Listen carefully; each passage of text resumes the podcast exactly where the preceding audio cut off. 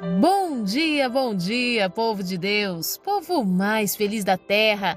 Que dia lindo, dia abençoado, inspirado pelo nosso Deus para nos trazer uma certeza de que nele, em Jesus Cristo, sim, podemos nos alegrar, pois em todas as coisas ele nos faz mais que vencedores. E eu, Bispo Lídia Neri, venho com muita alegria ao meu coração compartilhar uma palavra de Deus com você. Hoje, quero ir junto a você no texto que se encontra em Hebreus, no capítulo 12, nos versos 1 a 3. Olha que texto poderoso, tenho certeza que vai falar ao teu coração. Diz assim: Portanto, também nós, considerando que estamos rodeados por tão grande nuvem de testemunhas, desembaracemo-nos de tudo que nos atrapalha e do pecado que nos envolve e corramos com perseverança a corrida que nos está proposta, olhando fixamente para o Autor e Consumador da fé, Jesus, o qual, por causa do júbilo que lhe fora proposto, suportou a cruz, desprezando a vergonha e assentou-se à direita do trono de Deus. Refleti profundamente sobre aquele que suportou tamanha oposição dos pecadores contra a sua própria pessoa, para que não vos fatigueis, tampouco desanimeis. O escritor de Hebreus vem nos ensinando que nós temos uma referência, alguém que devemos observar, que foi firme que correu aquilo que foi proposto, o caminho que lhe foi proposto, porque existia, sim, uma promessa no final daquele grande trabalho. O escritor vem nos orientando que nós devemos considerar que estamos rodeados de uma grande nuvem de testemunhas.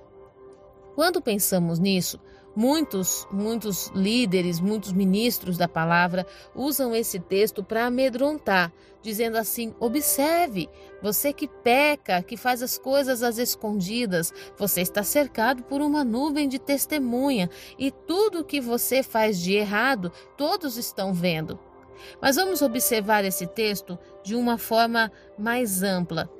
Pense que você foi, foi convidado Alguém investiu em você para você representar o seu país nas Olimpíadas. A sua missão, a sua missão dentro da Olimpíada é a corrida. E tem uma nuvem de testemunhas ao teu redor, torcendo por você e esperando você chegar no final para comemorar.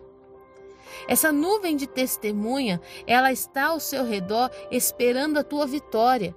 E qual a orientação que o escritor nos dá? Nos desembaracemos de tudo que nos atrapalha, porque existe uma multidão esperando a nossa vitória. Existe uma multidão esperando que rompamos para que ela possa comemorar com a gente. Ele fala: se, eh, se livre de tudo aquilo que te atrapalha, do pecado que te envolve. Se livra porque você tem alguém esperando por você. E aí fala mais: com perseverança, corramos com perseverança a corrida que nos foi proposta. E qual a direção que esse escritor nos traz? Ele diz assim: olha, qual o segredo para você conseguir correr essa corrida? Sabendo que você tem uma limitação, sabendo que você tem fraquezas, que você de repente está cansado, cansada, que você está com o seu pensamento dividido, qual é a melhor maneira de você chegar ao final dessa corrida proposta? Olhe fixamente para o alvo. Quem é o alvo? O autor e consumador da fé. Quando um corredor começa a correr, um atleta começa a correr, qual é a visão que ele tem? Da faixa, rompendo a faixa, chegando ali naquela linha de chegada.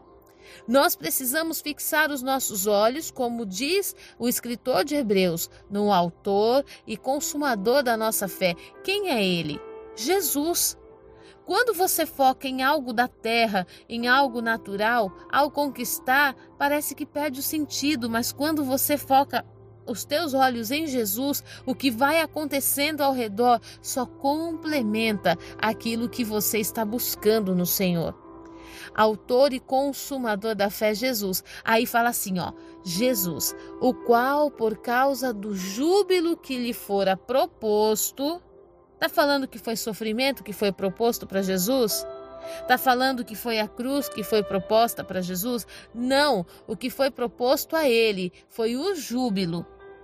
E por causa da certeza dessa vitória, ele suportou a cruz, desprezando a vergonha. Quantas vezes você começa uma caminhada, você se determina a fazer algo e de repente a palavra de alguém te desmotiva, a, o sentimento de alguém, a falta de atenção de alguém àquilo que você está fazendo te constrange e faz você paralisar. Jesus, quando ele veio morrer por nós naquela cruz, ele sabia que existia algo depois. Assim como um atleta passa um ano inteiro se preparando e no momento da sua corrida ele tem que lidar com vários intempéries, uma mudança climática, um, uma mudança de país, no idioma que se fala, entre outras tantas dificuldades que um atleta precisa vencer, ele sabe que existe um júbilo no final. E isso faz ele suportar as dificuldades e levar o seu corpo ao extremo. Será que nós temos consciência do que Jesus propôs para nós ao fim da nossa caminhada? Porque se verdadeiramente nós tivéssemos dimensão do que Deus propôs, do que o Senhor determinou para a nossa linha de chegada, nós não pararíamos por nada. Não seria o cansaço, não seriam as necessidades, não seriam as nossas fraquezas, nossas dificuldades. Nós já teríamos rasgado as vestes do pecado, já teríamos tirado toda a linha que embaraça os nossos pés para correr mais rápido. O problema é que nós não temos dimensão. Mas a palavra fala que nós devemos fixar os nossos olhos em Jesus, que tendo consciência do júbilo que lhe fora proposto, ele suportou a cruz. Quando você não tem visão do que Jesus está fazendo e qual é a, a sua linha de chegada, você se perde no meio do caminho. Mas eu venho hoje, em nome de Jesus Cristo, te encorajar a olhar para Jesus. Existe algo proposto para você no final dessa história. E você não vai parar no meio do caminho. Você se preparou tanto para isso. Imagine que alguém investiu em você, acreditou em você e levantou uma multidão de torcedores. Os anjos dos céus estão aplaudindo você, estão dizendo: vai, vai, porque você vai conseguir. Nós estamos aqui torcendo, preparando uma grande festa para o final. Você não vai parar. Em nome de Jesus. A palavra fala: refletir profundamente sobre aquele que suportou tamanha oposição dos pecadores. Observe que quem se opunha a Jesus não era santo como ele não tinha os mesmos propósitos que ele. Como é que você pode paralisar a sua chamada, a sua unção, a sua vida, os seus propósitos, o seu casamento por causa de alguém que não foi chamado como você, por causa de alguém que não foi estabelecido nos mesmos padrões que você? Jesus não se deixou deter porque sabia que o que estava nele era maior do que o que estava com os pecadores. Jesus recebeu oposição contra a sua própria pessoa.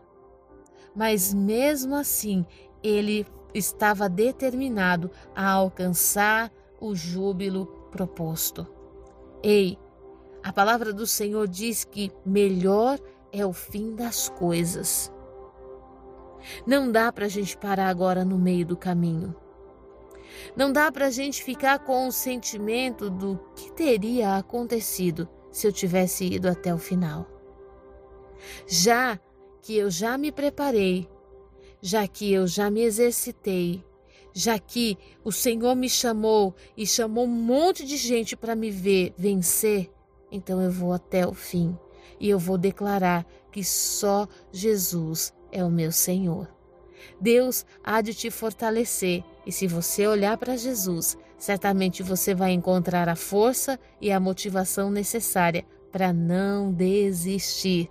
Deus é contigo vai até o fim, porque eu também vou estar lá comemorando a sua vitória em nome de Jesus, porque o Pai, o Filho, o Espírito Santo estarão lá para comemorar a tua vitória. Deus já enviou os anjos, Deus já enviou os serafins, os querubins para aplaudir a sua vitória. Então, fica de pé, pega a sua água, a água da vida, se fortalece e corre para o prêmio da soberana vocação.